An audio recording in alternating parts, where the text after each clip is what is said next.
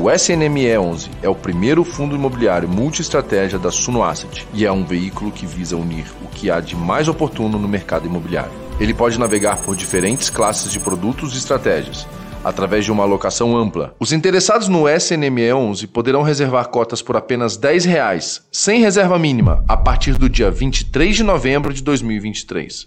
Saiba mais sobre essa novidade da Suno Asset. É só consultar o seu assessor de investimentos.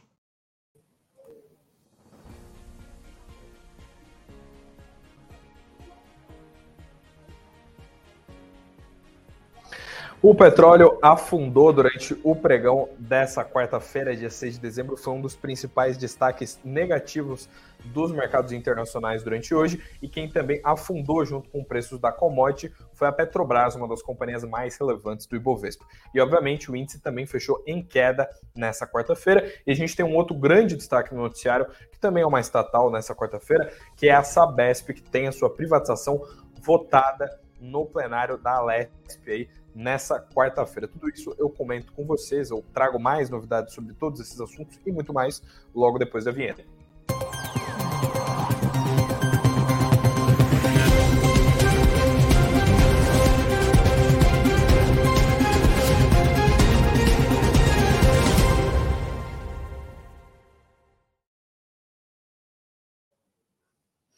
Olá, olá, boa noite a todos vocês. Aqui mais uma vez trazendo as principais novidades do mercado financeiro. Uma boa noite para todo mundo que está entrando uh, no chat. Sou Eduardo Vargas, você já me conhece aqui da casa. Venho trazer as principais novidades da economia local, do mercado financeiro. Já deixo um boa noite especial aqui para Cristina, para o Fábio, para a Nancy, para todo mundo, para o Silvio, para todo mundo que está entrando logo nesses primeiros minutos. A audiência só tem subido desde que nesses primeiros minutinhos, então já faço apelo para que você deixe aquele seu like aqui para ajudar a gente também para o YouTube entregar esse conteúdo para mais gente. E é claro, se você for novo aqui no canal do Sul Notícias, não esquece de se inscrever.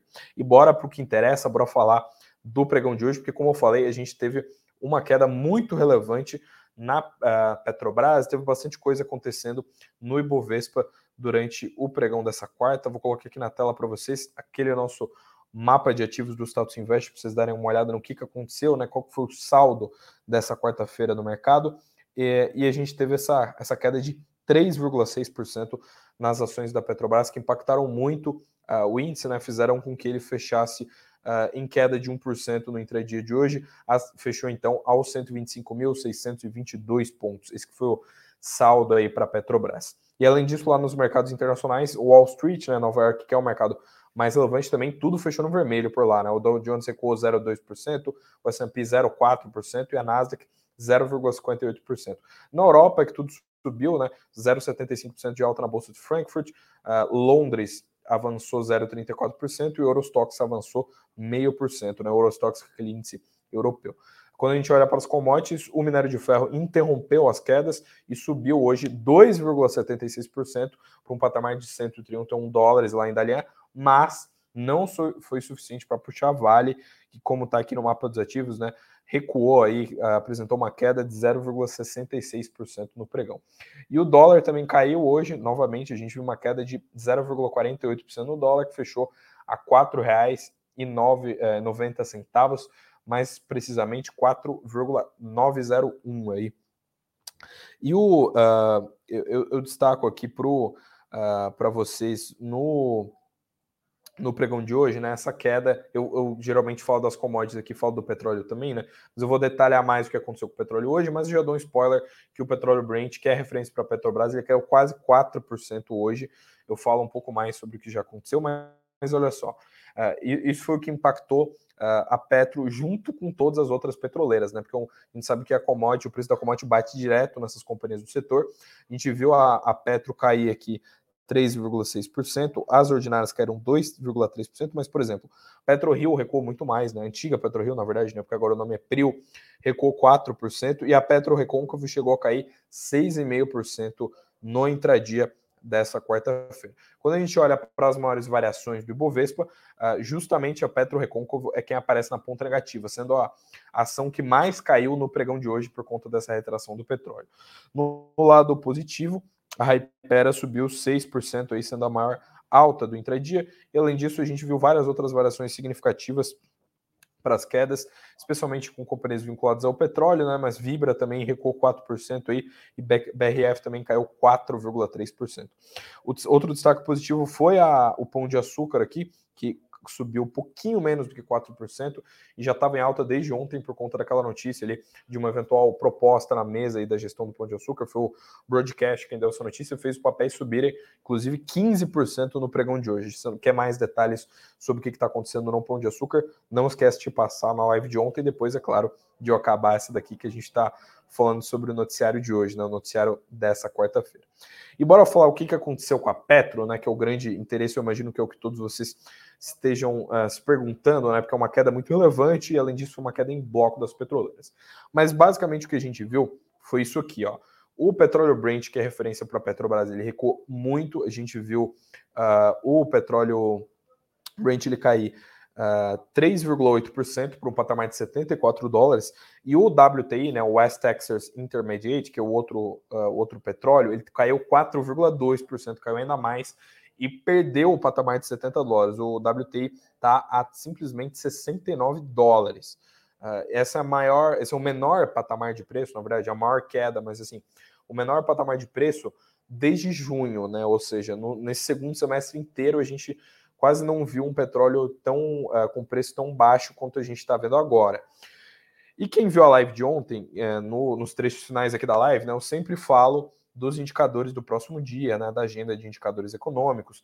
E eu já adiantei que hoje de manhã tinha aquele indicador de estoques de petróleo bruto para ser divulgado nos Estados Unidos e que é um indicador que, a depender do descasamento com as projeções do mercado, pode mexer muito nas cotações do petróleo. E foi justamente isso que aconteceu hoje. Os estoques de petróleo bruto lá nos Estados Unidos, né, eles aumentaram em 5,4 milhões de barris na semana passada, segundo os dados aí da da Agência Internacional de Energia, né? Isso é simplesmente o, mais do que o quíntuplo aí do, uh, do aumento que, o, que os analistas né, do consenso do mercado financeiro esperavam.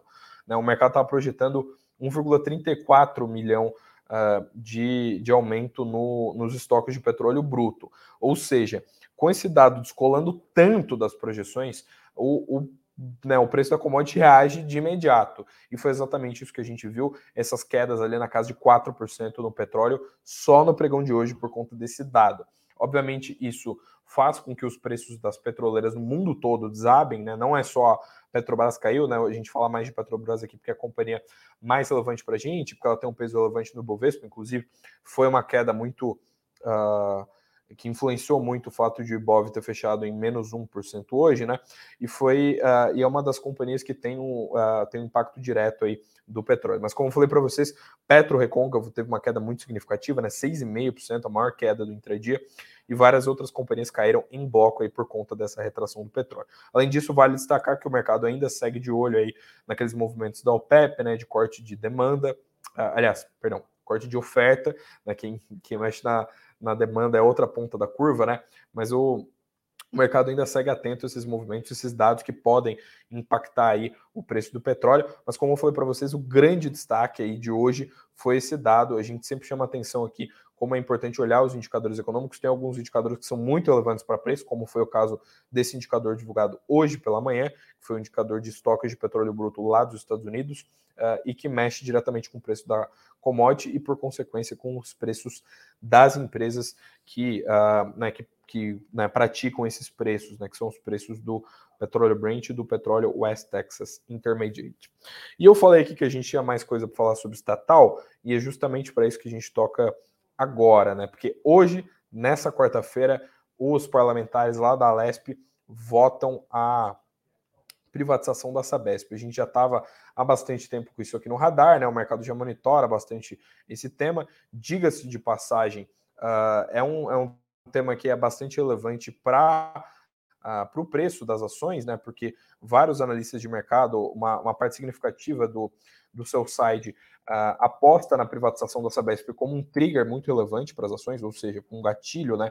Que vai fazer com que as ações subam mais por conta da privatização. Uh, e hoje o pessoal lá da Lesp vota. Até então a gente não viu o martelo ser batido, né? Eu relembro a todos vocês que essas sessões aqui de, uh, de privatizações, né, que mostram uh, né, que mostram discussões mais acaloradas, elas tendem a durar até mais tarde. Então, talvez a gente só veja o resultado dessa votação aqui na madrugada. O projeto, inclusive, ele é prioritário para o governo do Tarcísio, né, o Tarcísio de Freitas, que é o governador do estado de São Paulo. E tem um detalhe aqui, que a oposição tem sido uh, ferreamente, uh, tem ido ferreamente contra o, uh, o, é, essa, essa aprovação ali, né, do, da privatização da Sabesp. Inclusive, vocês devem ter terem visto vídeos aí do pessoal gritando aí do, no, no, meio da Assembleia, né, no meio da LESP, que é justamente o que é normal, até infelizmente esperado, quando a gente vê esses debates mais acalorados, principalmente os sindicatos, né, a gente já viu até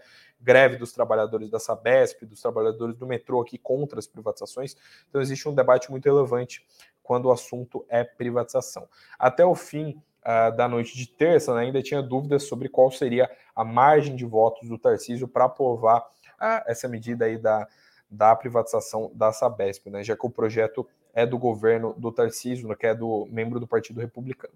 há um mês e meio, quando o projeto ele chegou para a Assembleia, a base contava com até 60 votos favoráveis, que é uma margem relevante, porque são 94 uh, deputados no total da LESP. Com isso nas expectativas uh, mais otimistas.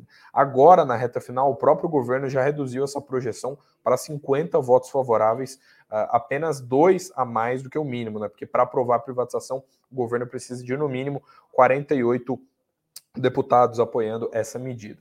E uma votação para uh, uma votação preliminar para encerrar a fase de discussões e partir para a votação do projeto foi lida como um termômetro de que o governo pode alcançar um placar melhor do que o previsto né, já que o, o, essa votação preliminar ela foi de 58 deputados aprovando a privatização da Sabesp, logo existe uma probabilidade de o governo conseguir ali ter uma margem boa de aprovação dessa privatização. Ah, essas dúvidas, vale lembrar, né, pessoal, elas surgiram muito por conta, essas dúvidas de o governo poder ou não aprovar a privatização da Sabesp, se deram muito por conta do caso da Enel, né? Quem é daqui de São Paulo viu o que, que aconteceu, né? A gente teve aquela série de temporais durante uma semana em específico no mês há poucas semanas atrás, né? Isso fez com que tivessem quedas de energia em vários bairros e vários bairros tiveram quedas de energia por muito tempo. Ficaram sem energia por muito tempo. E a Enel é uma companhia que foi privatizada. Isso, obviamente, serviu como argumento aí uh, para algumas uh, alguma parte da uh, oposição ser contrária aí à privatização da Sabesp. Uh, e tem um ponto que é relevante, que, uh, além disso, né, as, as insatisfações da própria base do Tarcísio, que reclama da falta de articulação com o legislativo, uh, também preocuparam um pouco a base governista e quem estava querendo aprovar a privatização da Sabesp. Então, como eu falei para vocês, até o fim do dia a gente deve ter o martelo batido aí acerca uh, da privatização da Sabesp. Uh, a, a, grande expectativa é de que o projeto seja uh, aprovado aí por parte dos parlamentares. Como eu falei, a votação preliminar mostrou um pouco menos de 60 deputados votando a favor, logo tem uma margem boa, já que o mínimo é 48, e até o fim dessa quarta a gente deve ver os capítulos finais aí dessa privatização. E agora falando de outra blue chip aí, de outra companhia extremamente relevante aí por, para o mercado, que aliás é a companhia mais relevante do Ibovespa, né, que tem o maior peso no índice, que é a Vale. Né? Alguns analistas acabaram de, uh, de destacar aqui que uh, o, depois do Investor Day né, da companhia, que é aquele, uh, aquele evento que recorrente das companhias em que elas uh, conversa com os investidores, conversa com analistas, né? O pessoal lá do BTG Pactual destacou que o grande avanço na história patrimonial da Vale deve acontecer, ó, como diz essa manchete aqui, só em 2026. E agora as dúvidas que ficam é como que a companhia vai ficar para o ano que vem, já que no primeiro semestre desse ano, como vocês bem sabem, a Vale teve um recuo uh, na bolsa muito relevante. O pessoal estava extremamente cauteloso com o fator China, né? Tava todo mundo muito cauteloso com o minério. Uh, e, o, e o pessoal aqui do BTG falou que o grande avanço na história patrimonial da empresa deve ocorrer, então, só no ano de 2026, com progressos tangíveis no estabelecimento das bases para uma abordagem mais lucrativa pela frente. Uh, apesar de o mercado de minério de ferro estar, tá, aspas, mais apertado no momento, essas foram as palavras usadas pelos analistas do BTG, o pessoal acredita que os lucros da Vale devem sim acelerar no ano que vem, apesar desse avanço patrimonial, como eu falei, vi só em 2024. E além disso, a administração da companhia, né, da mineradora, uh, acredita também que diversos temas apresentados durante o Investor Day devem ser traduzidos na criação de valor dos acionistas da Vale. Uh, e sobre o os dividendos, né, que são um ponto muito uh, relevante para quem é acionista da companhia, o BTG lembrou que a empresa também reforçou seu programa de eficiência de custos, trabalhando para compensar a inflação na hora de remunerar os seus acionistas, com uma nova orientação de manter a sua base de custos fixos para a unidade de minério de ferro no patamar de 6,1 bilhões de dólares, né? É, esse que é um valor levemente menor do que o valor do ano passado, que era de 6,3 bilhões de dólares ali lá em 2022. Além disso, a Vale também reforçou sua abordagem disciplinada de alocação de capital, tendo pago um rendimento de dividendos de 46% desde 2020, uh, ah, o que o BTG espera que permaneça no futuro. Ou seja, uh, o avanço patrimonial esperado para a Vale é relevante para 2026, mas o BTG ainda tem expectativas de que a companhia tenha um avanço muito relevante já no ano que vem, que tem um 2024 já mais lucrativo. E eu relembro a todos vocês que o minério de ferro tem se recuperado bastante, já está negociando acima dos 130 dólares, tem um tempo relevante, né? Está inclusive acima do. Uh, na, na, sua máxima ali de nove meses, né? Isso tudo tem uh, surpreendido positivamente o mercado. E outro, outra companhia que tem sido muito vistada pelo BTG né, que foi quem emitiu esses, esses, relatórios aí dessa semana, foi a VEG, que inclusive tem Investor Day muito em breve também. E a gente teve essa notícia aqui, ó, que é um, investimento bilionário por parte da companhia, que a gente sabe que é muito relevante na hora que a gente vai falar sobre o futuro da empresa, né? O mercado, para essas empresas aqui, especialmente essas mais robustas, o mercado gosta de olhar bastante como é que está o CAPEX, né? Inclusive, no caso da Petrobras, ali era o grande ponto uh, de, de atenção, né? Todo mundo ficava olhando para como é que ia ser o plano estratégico. E a VEG anunciou nessa semana, né? Inclusive ontem, né? Foi na terça ainda, que vai investir simplesmente 1,2 bilhão de reais na expansão de capacidade de produção de transformadores no Brasil, no México e na Colômbia. Eu lembro a todos vocês que no México uh, o pessoal destaca aí como um mercado muito promissor, inclusive, né? Para o BTG Pactual, né, para os analistas lá de Southside do BTG, esse investimento bilionário sugere um alto retorno nos negócios de transformadores, validando a estratégia de alocação de capital da companhia. Inclusive, como eu falei para vocês, né, e como o pessoal, inclusive, eles mesmos destacaram ali no relatório, né, é que eles aumentaram o foco no México, que é um a, que está muito alinhado com a demanda por equipamentos de energia por conta do crescimento industrial na companhia, da, no país, perdão. Ou seja, tem mais indústrias, né, o setor industrial tem crescido mais lá no México, logo você tem mais demanda por companhias desse setor e a VEG está conseguindo suprir essa demanda, está investindo para conseguir fabricar mais equipamentos e atender essa demanda, e por óbvio, isso traduz aí mais faturamento para a empresa, mais crescimento e tudo mais. A expectativa é de que cerca de 765 milhões de reais serão investidos no México aí para estabelecer uma nova fábrica de transformadores de energia em terrenos que foram recentemente uh, adquiridos ali pela companhia, inclusive foram adquiridos uh, em Atotonilco de Tula, em Hidalgo, região central lá do México. Difícil falar esse nome aqui, quase me embananei na hora de, de falar esse nome. Meu espanhol também enferrujado. Eu destaco aqui também um ponto aqui que é muito relevante, é que segundo os analistas também lá do BTG, né, como eu falei, foi quem emitiu esse relatório, a expansão da produção da VEG no negócio de transformadores aumentou a sua relevância lá na América do Norte, né, para uma participação uh, de 4% em transformadores de energia e de 7% em transformadores de distribuição. E o BTG também acredita que a participação aumentou durante a pandemia devido à maior flexibilidade industrial da empresa. E além disso, também essa, essa compra dos terrenos que eu falei para vocês, lá nessa região específico, ela mostra que a companhia está confiante, né? Está tá achando que a expectativa de, que, de crescimento né, no México é muito relevante. A gente sabe que essas companhias têm que ter um, têm que ter um crescimento global relevante e a diversificação de portfólio também é um, é um ponto relevante. Diversificação de portfólio que eu falo global, né? Você conseguir investir dinheiro em vários países. E para as últimas notícias aqui do radar corporativo, porque tem uma companhia que eu sei que é queridinha aqui de quem assiste, da nossa audiência aqui da Suno, né?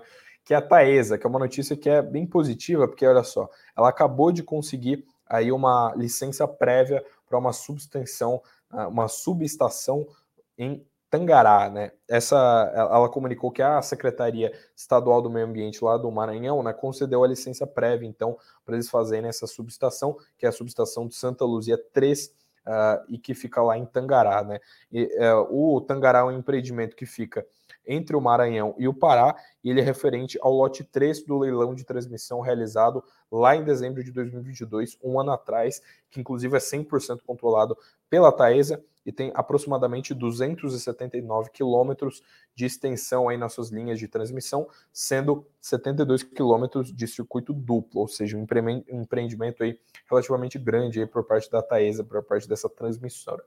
O Tangará, nesse né, empreendimento específico, ele representa uma receita anual permitida total de 104,7 milhões de reais para o ciclo entre 2023 e 2024 e um investimento uh, da Agência Nacional de Energia Elétrica, né, um CAPEX ANEL, de 1,1 bilhão de reais, ou seja, uma cifra aí bem alta, um empreendimento que é bem relevante para a companhia, e o prazo estipulado aí pela ANEL, né, para energização do Tangará é março de 2028, né? Então a gente vê que ela, uh, ela avançou aí nesse empreendimento aí, que é muito relevante, como eu falei para vocês, representa cifras muito relevantes. E agora a gente vai para aqueles minutinhos finais da live aqui em que eu venho uh, falar sobre os indicadores. Ontem, como eu falei para vocês, eu adiantei um indicador que foi muito relevante hoje, né? Que foi esse indicador uh, do, uh, do mercado de petróleo, né? A gente viu o, os estoques de petróleo bruto descolarem das projeções dos analistas e com isso o petróleo afundou hoje, foi o grande motivo que fez a Petro cair, né? Como eu falei para vocês, foram dados que descolaram muito do mercado, e além disso, hoje a gente também teve, né, 8 e meia da manhã, a gente teve a divulgação dos dados de dívida, da relação entre dívida bruta e PIB e da relação entre dívida líquida e PIB. Atualmente, a relação dívida líquida e PIB está em 60%, os dados são de outubro, né, porque esse dado ele é sempre olha para trás, né, como se fosse um retrovisor, e a relação dívida bruta PIB ficou em 74,7% colando um pouquinho aí das projeções do consenso de mercado, que eram de 74,5%. Uh, ah, eu não vou me alongar mais falando nos indicadores de petróleo bruto, né? Porque já falei isso no início da live, vocês estão uh, carecas de saber o que, que aconteceu com o petróleo. Mas eu adianto aqui o que, que rola amanhã, né? Afinal de contas, a gente tem que sempre pensar no amanhã aí. E tem indicador que sai logo na meia-noite, logo na virada, que são os, os indicadores da balança comercial aí de exportações e importações da China, que saem meia-noite, ou seja, praticamente hoje que sai esse indicador, né? E a gente vê uh, o, o mercado tendo contato com esses novos dados da balança comercial chinesa logo na madrugada de quarta para quinta-feira. Além disso, ao longo da manhã, né, nesse comecinho da manhã, nesse comecinho da madrugada, a gente não tem muita coisa, só lá às 7 da manhã que a gente tem divulgação do PIB da zona do euro e às 10h30 da manhã a divulgação dos dados dos pedidos iniciais por seguro-desemprego nos Estados Unidos, que são relevantes para mostrar como é que está a economia americana. A gente sabe que esse é um dado relevante na medida em que o Fed está com juros historicamente altos. Além disso, ao meio-dia e 50 ter divulgação dos dados de reservas cambiais em dólar da China, outro indicador relevante aí por parte da China, e às 14h30, quem divulga dado de câmbio é o Brasil, quem, que divulga ali uh, o fluxo cambial estrangeiro aí duas e meia da tarde, e mais para o fim do dia, às seis e meia da tarde, 18h30, a gente tem os dados do balanço patrimonial do Fed, do Federal Reserve aí, do Banco Central americano. E com esses pouco mais de 23 minutinhos de live, eu fico por aqui. Muito obrigado a todos vocês que me acompanham nessa live. Essa que foi bem conturbada, aí já que o dia foi de queda do petróleo, o dia foi bem movimentado. Uh, muito obrigado para todo mundo aí que acompanhou desde o início. Eu vi que a audiência só subiu desde que a gente abriu aqui. Muito obrigado para todo mundo que está comparecendo aqui. Faço uh, aquele apelo para que você deixe o seu like também para ajudar o nosso trabalho. Se você tiver um feedback, alguma coisa que você queira que a gente traga, alguém que você queira que a gente entreviste aqui na live, pode deixar aqui nos comentários que a gente sempre fica de olho. Compartilha se você puder com aquele seu amigo que está começando a investir. E se você for novo por aqui, não esquece de se inscrever no canal do Sono Notícias. Muito obrigado a todos vocês. Relembro que a gente tem live amanhã de novo. Todo dia que tem pregão, tem live aqui no Sono Notícias às 19 horas. Muito obrigado a todos vocês. Uma boa noite e tchau, tchau.